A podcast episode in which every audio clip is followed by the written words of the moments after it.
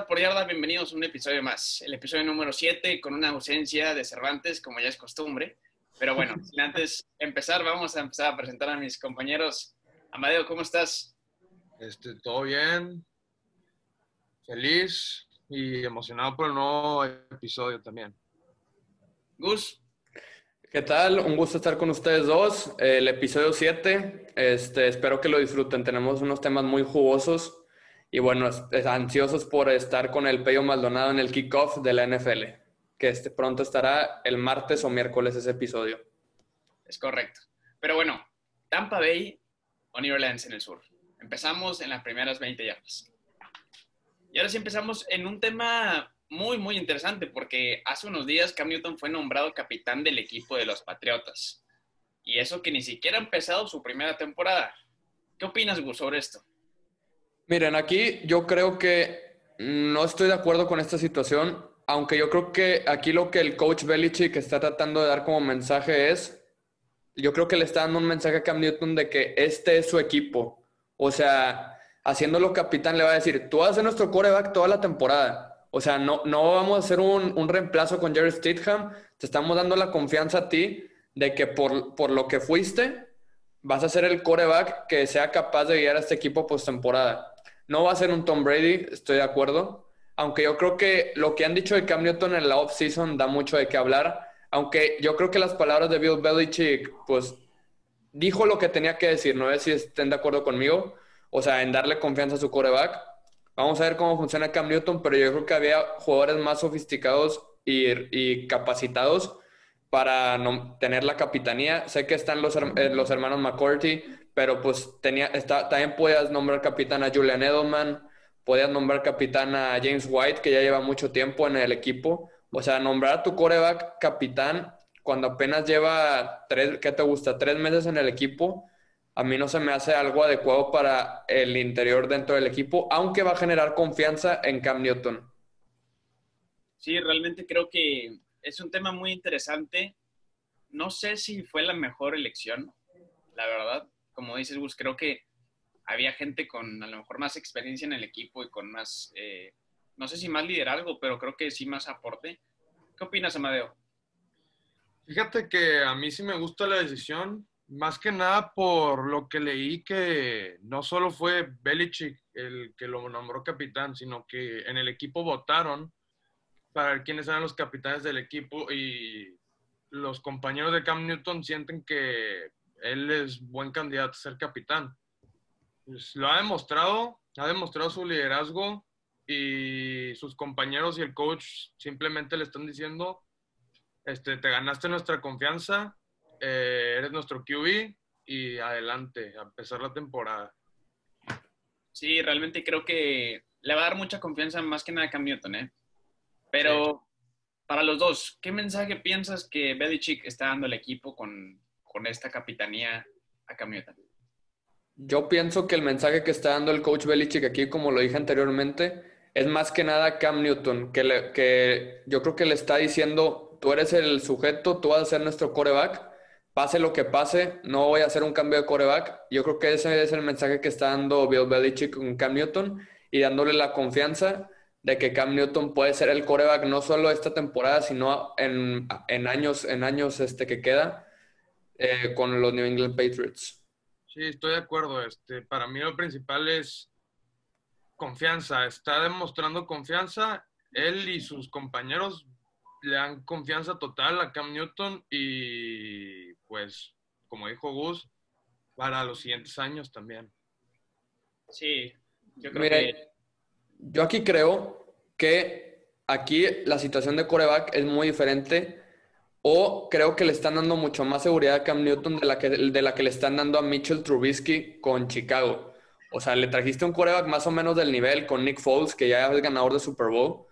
Este, no sé qué opinan ustedes de ese tema así cortito. Yo creo que la situación de coreback aquí es muy diferente porque yo creo que nunca hubo duda desde que llegó Cam Newton, este iba a ser su equipo. Sí, yo creo que realmente viendo a Stidham nunca le vi pues que le pudiera competir a Cam Newton por la experiencia que tiene Cam Newton, por la, yo creo que la falta de juego que tiene Stidham. Y, y bueno, o sea, no, no puedes quitar o banquear a un, a un Cam Newton con un nombre tan grande por un, por un novato. Eso, eso pienso yo. Sí, estoy de acuerdo. Este, es muy diferente la situación con los Bears. Los Bears es más competitivo y ya nombraron a Trubisky titular y no me sorprende porque Foles viene una temporada muy mala con los Jaguars y por algo lo cortaron. Y de lesión, creo que también estuvo lesionado esta temporada. Sí. Y aparte, hablando de ese tema, o sea, creo que para nada es Trubisky alguien del nivel de Foles pero Foles solamente funciona en Filadelfia. Estoy de acuerdo contigo. Para mí es un coreback de esquema, Nick Foles, más que un coreback que puede ir a cualquier equipo y a funcionar. Es correcto. Entonces avanzamos a las siguientes 20 yardas, ¿les parece? Perfecto. Y tenemos un temazo aquí. Realmente es que Leonard Fournette hace nada fue cortado de los Jacksonville Jaguars y llegó al equipo que ha estado robándose a todos los jugadores de la liga. Tampa Bay. ¿Qué opinan, primero que nada, de la adquisición de Fournette a este equipo? Amadeo. Pues es, una mejora este, inmediata para la posición porque Ronald Jones y LeSean McCoy no tienen el nivel que tiene Fournette, pero siento que pueden traer problemas extra cancha, por así decirlo. Fournette es un jugador muy controversial, ha tenido muchos problemas en el pasado, pero si el coach Arians este, lo maneja bien y lo regula, siento que fue muy buena adquisición. Ok, Gus, ¿qué opinas de la adquisición de Fournette a los Bucks? Miren, aquí yo voy a ser muy, muy sincero y con lo que pienso. Yo creo que Leonard Fournette era la pieza que le faltaba a Tampa Bay para ser candidato al Super Bowl en automático. Tienes a Tom Brady, Mike Evans, Chris Godwin, Rob Gronkowski, tenías a Ronald Jones, que aunque fue un corredor que tuvo un, un par de touchdowns este, la temporada pasada, yo creo que Fournette, para mí era top 10 corredor, o sea, yo creo que a Fournette el problema era el equipo en el que estaba. Aparte, Fournette tuvo 76 pases completos la temporada pasada. Y eso, eso fue de los corredores con más pases atrapados la temporada pasada. Adivinen cuál es el, principal objetivo, el principal objetivo de Tom Brady en, las jugadas, los corredores. La temporada pasada Tom Brady completó muchos pases a White, a Burkhead, a Sonny Michel. Yo creo que esta va a ser un gran complemento. Y ahora sí, New Orleans, agárrense cuidado con Tampa Bay. Y es que ese es un tema muy, muy interesante. O sea, yo opinando del tema de Fournette, creo que es una muy buena contratación porque, como dice Amadeo, o sea, Ronald Jones no le llega a Fournette para nada. Fournette es un top 10, yo creo, de corredores. Este, espero yo que le aporte mucho al equipo, creo yo que sí. Lo único que me preocupa mucho es lo que viene siendo en el vestuario. Fournette estando en los Jacksonville Jaguars, pues empezó a hablar mal de, del mismo equipo. Entonces, no sé si, si fue para buscar su salida o si realmente él maneja así el, el vestidor ¿Qué opinan ustedes sobre eso? Para mí era una situación que Fournette está desesperado con el equipo. No sabemos si sea problemático así como un Earl Thomas o como un Antonio Brown, en que en el equipo que está causa problemas. Yo creo que lo que causaba Leonard, Fournette era que estaba desesperado con la situación en la que estaba en el equipo de Jacksonville, siendo un jugador de ese calibre. Lo vimos con Jalen Ramsey. O sea, Jalen Ramsey también se desesperó y se fue. Yo creo que este puede ser el mismo caso con Fournette. Amadeo, ¿qué opinas? Yo creo que no, a mí no me gustaría tener ese tipo de jugadores en mi equipo. Eh, ya hemos tenido experiencia tú y yo, Carlos, este, con, con Bell y con Brown. Sí. Y es de lo peor que puede pasar tener a jugadores así en el vestidor. Y aunque quiera salir, no creo que esa sea la manera en pedir tu salida hablando mal de la organización que empezó tu carrera básicamente y sin ellos no estarías ahí. Siento que hay maneras de hacerlo y esa no es la adecuada. Sí, igual, pienso igual este, que tú, Amadeo. Creo que pues hay formas más normales de pedir la salida que a que tener que estar hablando de la institución. Pero ahora sí, ¿creen que ahora los Tampa Bay Buccaneers les alcance para ganar la división a los Saints? Gus?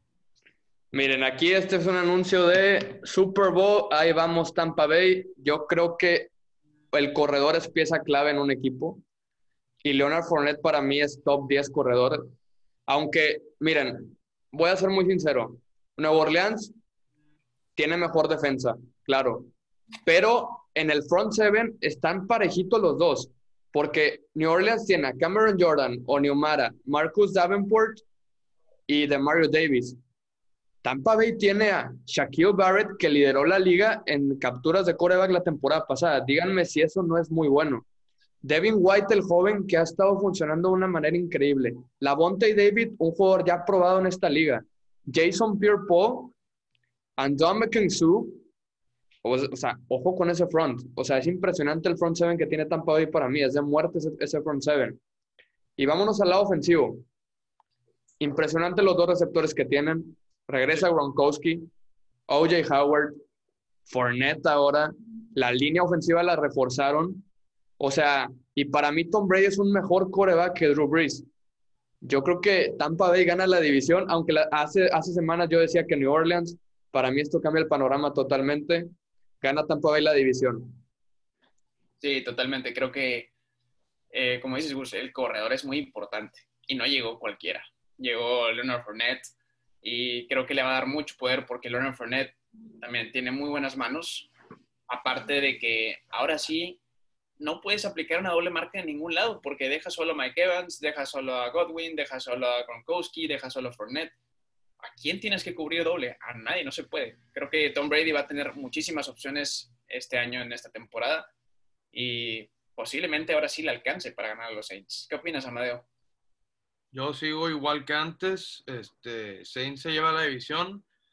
Bueno, no igual que antes porque cuando hablamos de esta división en podcast pasados, dije que iban a quedar terceros de la división.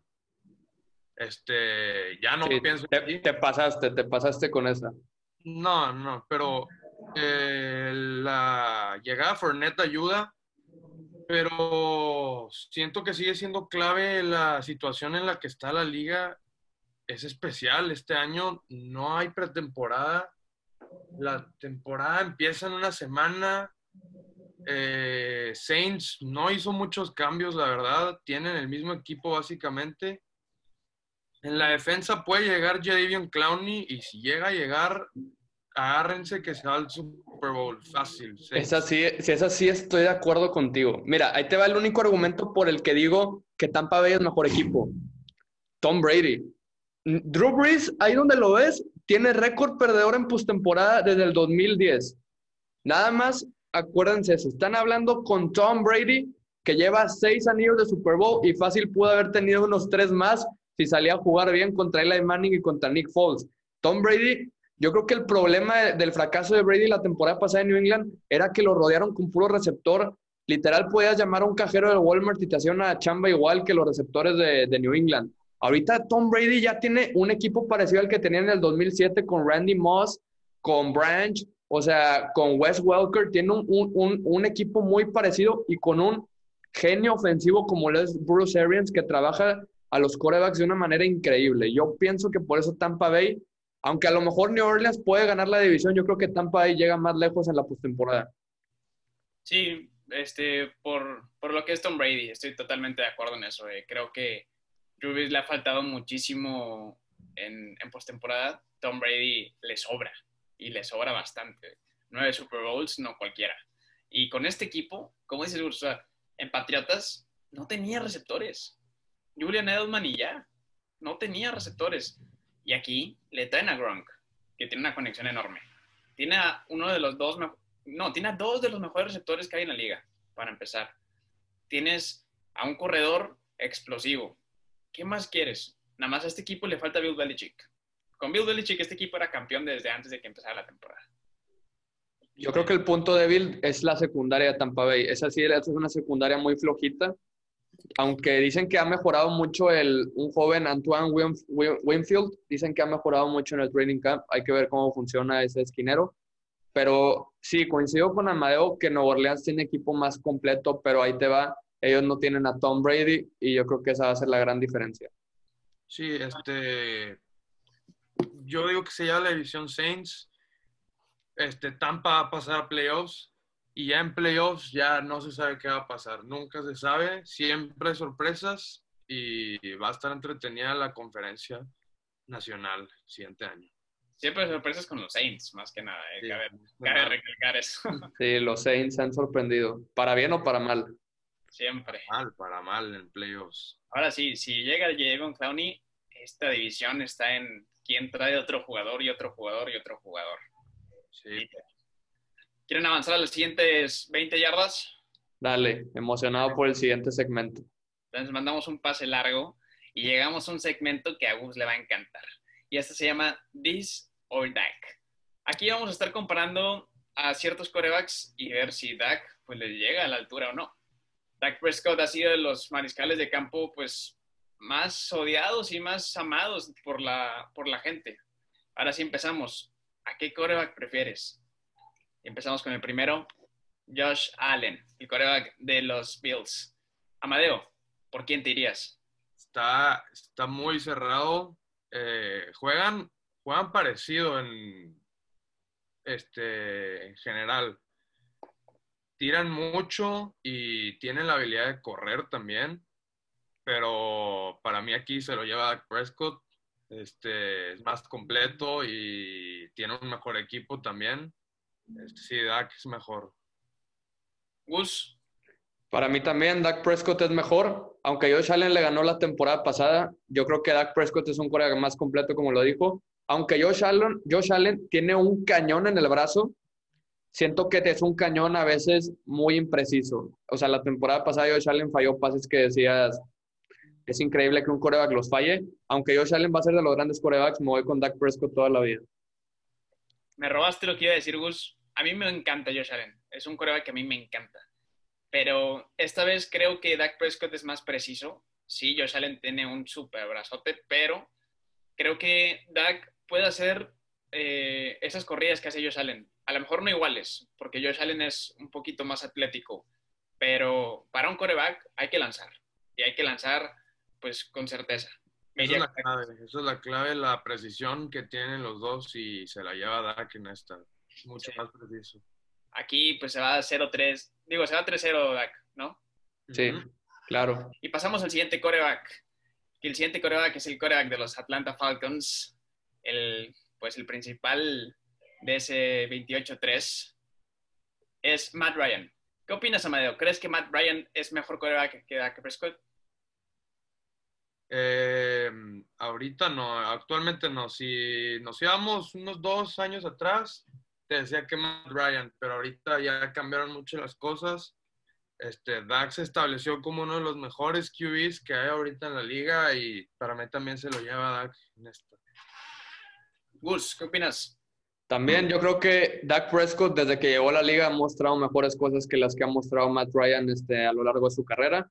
Yo creo que le espera una, aunque están parejos, yo creo que Matt Ryan tiene mejor brazo, pero yo considero que Dak Prescott tiene una mejor mentalidad y una capacidad diferente para guiar a su equipo a, un- a partidos grandes.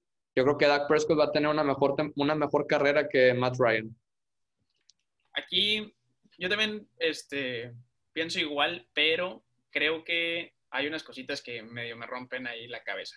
Y es que Matt Ryan creo que es un jugador y un quarterback este, que es mejor lanzando, y creo que nosotros sabemos eso, pero también Dak no es malo lanzando. Matt Ryan no es tan, pues no es tan móvil como lo es Dak Prescott, y creo que pues eso le puede ayudar mucho a Dak Prescott. Yo me iría por Dak, por Dak eh, esta ocasión, porque Ujú. también creo que Mari Ice ha bajado un poquito el nivel últimamente. Sí. Bueno, entonces avanzamos al siguiente coreback, Kirk Cousins. Kirk Cousins, coreback de los Vikings, que pues a lo mejor es muy irregular. Esta vez eh, les voy a decir mi opinión primero. Creo que creo que me iría por Dak Prescott. Kirk Cousins tiene juegos a veces muy buenos y a veces muy malos. Y creo que Dak, pues a lo mejor sí mantiene su nivel un poquito más. No tanto, porque Dak a veces también tiene juegos un poquito bajos. Pero creo que lo de Kirk es literal una montaña rusa. ¿Qué opinas, Gus? Miren, aquí voy a hacer una...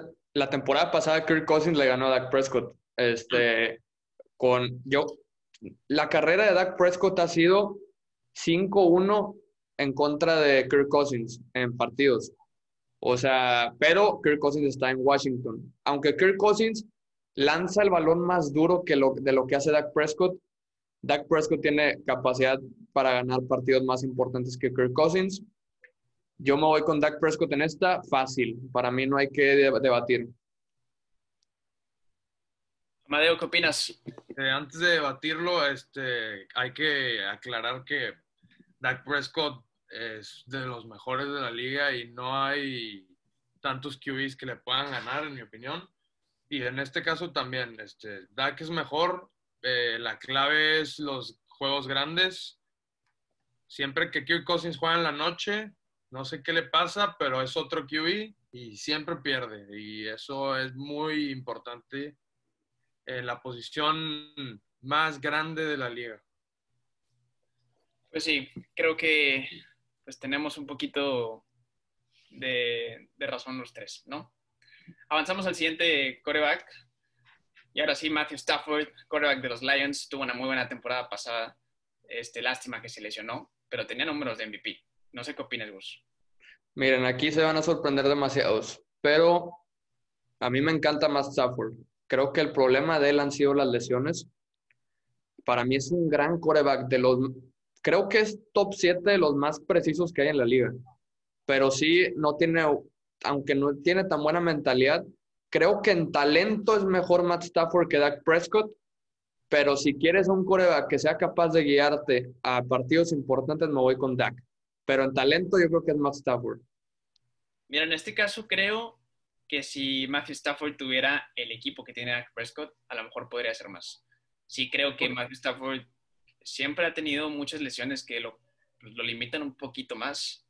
Y en esta ocasión yo me iría por Stafford. También es un coreback que me gusta muchísimo. Creo que siempre, siempre ha encontrado esa forma de hacer a sus receptores, pues a lo mejor estrellas. Pero no sé qué tan buen equipo tenga a comparación de Dallas. Entonces creo que yo me iría por Stafford. ¿Qué opinas, Amadeo? ¿Te irías igual ah, o irías por Dak? Me encanta, a mí me encanta Stafford. Este, siento que la organización de Lions no ha hecho lo que le convenga a Stafford en cuanto a adquisiciones. Siento que siempre le dejan una línea muy mala y a lo largo de los años siempre hace que sus receptores sean muy buenos. Este, también hay que mencionar que Stafford es de los pocos QBs con temporadas de 5.000 yardas. Para mí es especial lo que hace Stafford y Stafford es mejor que, que Prescott. No, no por mucho, pero para mí es en talento, en talento es mejor Stafford, aunque para un partido importante, como lo dije, prefiero a Dak Prescott mil veces. Bueno, si tuviera Matthew Stafford del mismo equipo, a lo mejor lo preferirías al revés. Pero bueno. ¿Quién sabe? Estoy de acuerdo con, con Arroyo. Este, si Stafford tuviera el equipo de Cowboys, ya hubiera quedado campeón, fácil. No, tampoco. Tampoco. No se pasen, tampoco. No.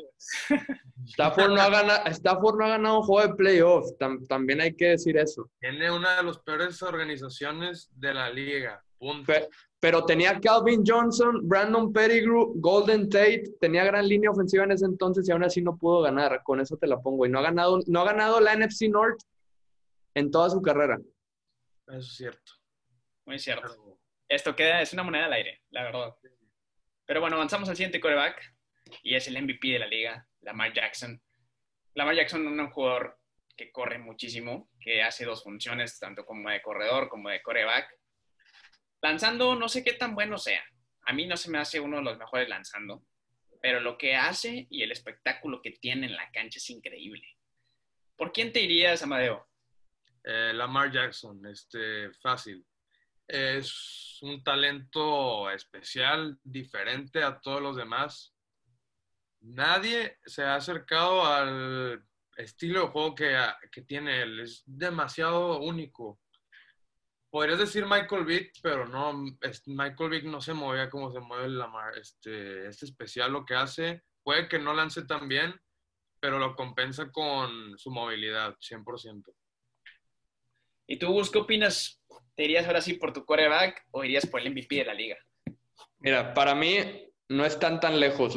Yo creo que Lamar Jackson no estoy listo para ponerlo en la conversación de Patrick Mahomes, de Russell Wilson, Drew Brees. No estoy listo.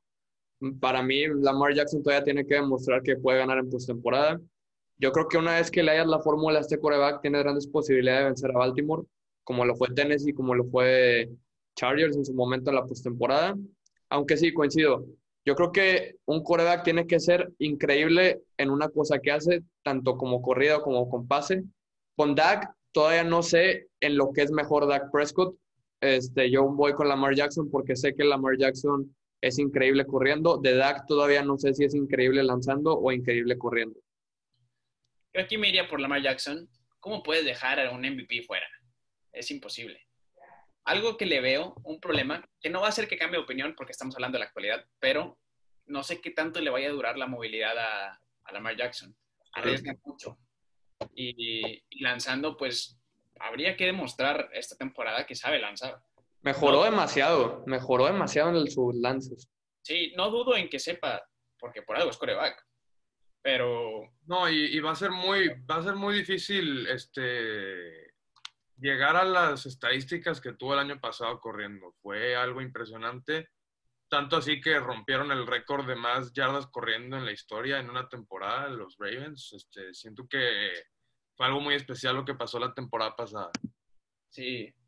Pero bueno, avanzamos al siguiente coreback, que va a ser nadie más y nadie menos que Jimmy G llegó en Super Bowl este último, lo perdió contra uno de los mejores corebacks que hay ahorita, por no decir el mejor. Pero, ¿qué creen? O sea, ¿creen que están iguales? ¿Creen que Dax mejor? ¿Creen que Jimmy G está en un nivel superior? Amadeo, ¿qué opinas? A mí no me gusta Jimmy G. Este, siento que el equipo que tiene 49ers completamente lo cargó al Super Bowl. Este, tienen demasiados, demasiadas estrellas este, su coach es muy bueno en la ofensiva y se notaban las corridas. Siento que si 49ers tuviera, por así decirlo, Dak Prescott, hubieran quedado campeones sin problemas. Aquí se la lleva Dak. Por talento, por liderazgo, por todo. Igual, pienso igual que tú. Creo que eh, nunca me ha gustado. Siento que es un coreback que le falta muchísimo. Y tuvo que aprender. O sea, pudo haber aprendido muy bien de Tom Brady este, me iría por Dak totalmente. Lo que hizo 49ers, pues creo que no se lo deben mucho a Garoppolo. ¿eh? Creo que la defensa es una defensa muy sólida. Este, los corredores eran muy rápidos y creo que también aportaban mucho a la ofensiva. Me iría por Dak Prescott. Gus.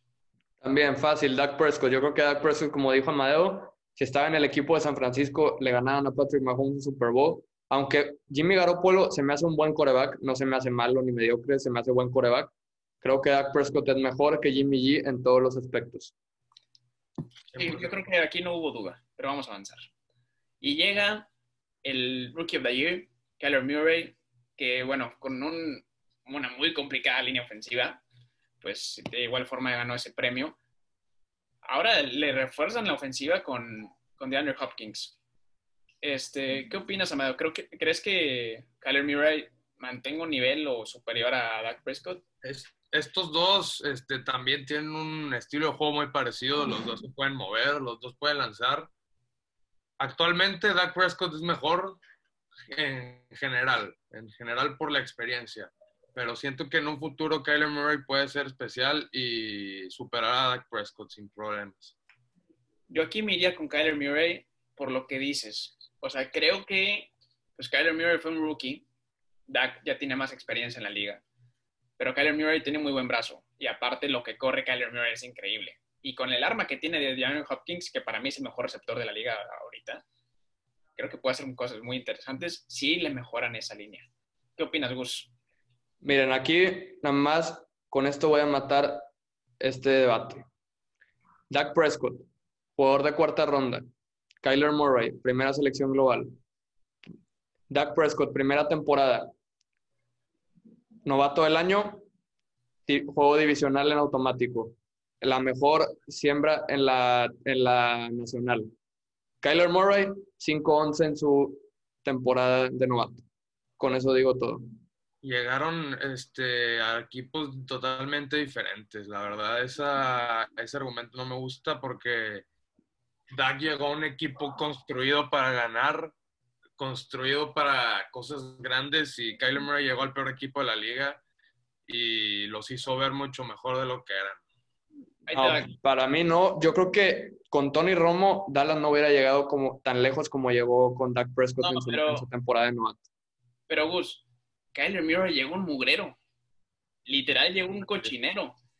Dak Prescott llegó junto con Zeke, que Zeke venía siendo una potencia para la liga. Es, o sea, Dallas no era un mal equipo como lo era Arizona. Perdóname. sí, estoy de acuerdo. Pero la temporada que Romo se lesionó en el 2015, se lesionó y fueron cuatro, cuatro ganados, 12 perdidos. En cambio, la siguiente temporada se lesiona Romo y llega Dak Prescott y te pone tu equipo 13-3. O sea, es impresionante lo que hizo Dak Prescott. Yo creo que Dak Prescott es mejor. Sí, actualmente es mejor, yo estoy de acuerdo, pero Kellen Murray, tiene el talento para, para ser mejor que Dak Prescott, sin dudas. Sí, yo también pienso lo mismo. Por algo fue primera selección de draft. Y bueno, avanzamos ahora sí a uno de los corebacks que creo que aquí vamos a tener la misma opinión todos. Deshaun Watson, un coreback increíble, traído de Clemson, que ha probado muchísimo en la liga. ¿Qué opinas, Amadeo? ¿Crees que Deshaun Watson es mejor coreback que Dak Prescott? Eh, sí, este Deshaun Watson también es un talento especial. Se mueve muy bien y es demasiado preciso con sus pases. Tiene brazo y es muy completo, la verdad. Eh, Dak Prescott no está tan lejos de él, pero Watson se la lleva en esta. Yo estoy de acuerdo. Creo que Deshaun Watson es mejor coreback. Así porque Deshaun Watson es increíble improvisando las jugadas. Eso, eso no cualquier coreback lo tiene. Tiene muy buen brazo y creo que esta temporada va a ser, va a ser que esos, digo, esos receptores que tiene, este, no que lleguen al nivel de DeAndre Hopkins, pero que le funcionen muy bien al equipo. ¿Qué opinas, Gus? ¿Por qué cuatro te irías? Me iría con el 4 de la izquierda. Para mí, Deshaun Watson, claro que es mejor coreback por mucho. Yo creo que Deshaun Watson para mí es un coreback top 5 en esta liga. Va a poner números de MVP. Es más, tengo una predicción medio loca para el juego del jueves, pero no la voy a decir. Yo creo que Deshaun Watson mejor en todos los aspectos que Dak Prescott. Y de acuerdo los tres, ¿no? Sí. Y bueno, avanzamos, un duelo divisional que aquí Carson Wentz tuvo una muy buena temporada de rookie, pero no sé qué opinen a la actualidad ahorita. Se la voy a dejar primero a Gus para ver qué opina. Para mí no hay discusión. Para mí es Dak Prescott. Fácil, yo no soy un fan de Carson Wentz. Para mí me hierve la sangre que digan que es mejor Wentz que Dak Prescott, no solo porque es rival divisional, sino porque Dak Prescott en los cuatro años ha mostrado mucho mejores cosas que Carson Wentz. Carson Wentz, aunque tenía una temporada encaminada para ser el MVP en el 2017, pues se lesionó y de ahí sabemos lo que pasó. Por durabilidad, por talento, por mentalidad ganadora, yo voy con Dak Prescott. Dak Prescott solo ha perdido dos partidos contra Carson Wentz en su carrera. ¿Por qué dirías tú, Amadeo? Eh, yo también me voy por Dak, aunque no voy a decir lo mismo que Gus. Gus habló totalmente dominante, Dak. No creo que sea el caso. Este, tienen talento los dos, muy parecidos, pero para mí se lo lleva Dak por el simple hecho de que Carson Wentz es una incertidumbre a la hora de jugar porque se te puede lesionar en cualquier momento y eso no es bueno para nada. Sí, igual yo creo que a lo mejor tiene más cualidades Carson Wentz, o bueno, se esperaba que tuviera más, pero es de vidrio y Dak Prescott creo que aguanta más. No le, no están, no están tan tan disparejos. Creo que, creo que es una competencia. Ahora sí, este 11 contra 4 es muy, muy parejo. Pero me iría por Dak Prescott por la consistencia de juego. Sí, también, totalmente de acuerdo. Para mí no está ni cerca este debate. Bueno amigos, y esto fue lo último de esta sección y lo último de este episodio. Muchísimas gracias por habernos escuchado. Gus. Muchísimas gracias por estar con nosotros. Vamos a tener una gran, una gran semana. Se vienen grandes cosas. Muchísimas gracias. Amadeo. Este, sí, gracias por escucharnos. Estoy emocionado por el siguiente podcast y por la NFL en una semana ya. Listo, a la espera del kickoff. Muchísimas gracias. Gracias.